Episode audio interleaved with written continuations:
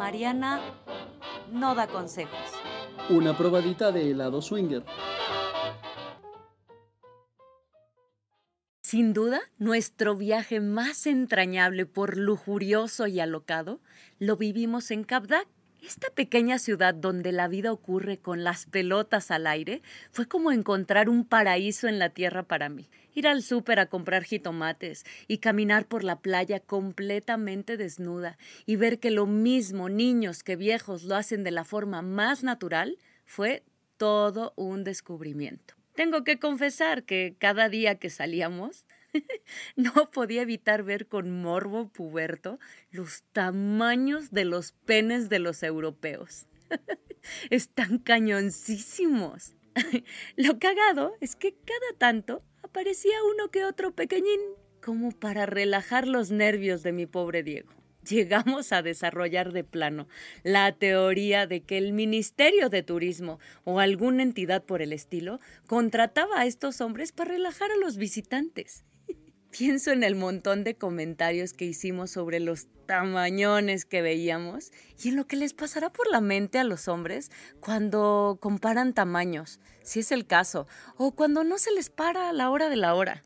Me pregunto si será equivalente al horror que sentimos las mujeres al encuerarnos y quedar expuestas a que nos vean la celulitis, las estrías, la poca chichi o la mucha nalga que nos acompleja tanto ver a diario en el espejo. Es claro que cada quien carga con sus fantasmas desde que somos conscientes de nuestros cuerpos y de todo aquello que aprendimos a valorar como importante en nuestra familia. Yo, por ejemplo, he lidiado desde la adolescencia con mi obsesión a no ser gorda y lo que ha significado no cumplir con mis propias expectativas. Porque los ojos más duros en ese sentido son los propios, porque solo yo sé qué hay detrás de este trauma personal. Esta lucha no ha terminado. Soy una complejada de mi peso, pero nadie más lo dimensiona así. Ha sido un alivio encontrar que en el medio swinger hay una isla que silencia mis demonios, porque a la hora de ligar hay quienes mi lonjita del terror puede parecerles atractiva a pesar mío. O igual hicimos buena química y el otro güey ni se fijó en ella. O como quizás sea un truco especial para el jugueteo, pasó a no ser relevante para nada.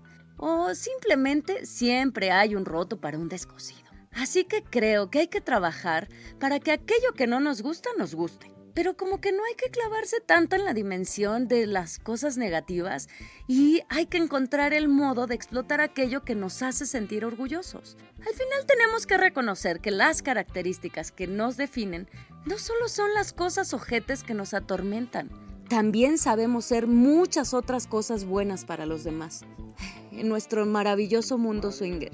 Tenemos la ventaja de tener lo que nos encanta de nuestra pareja, pero también podemos tener otras cosas que nos encantan de las parejas de los demás. Mariana, Mariana, oh, yeah.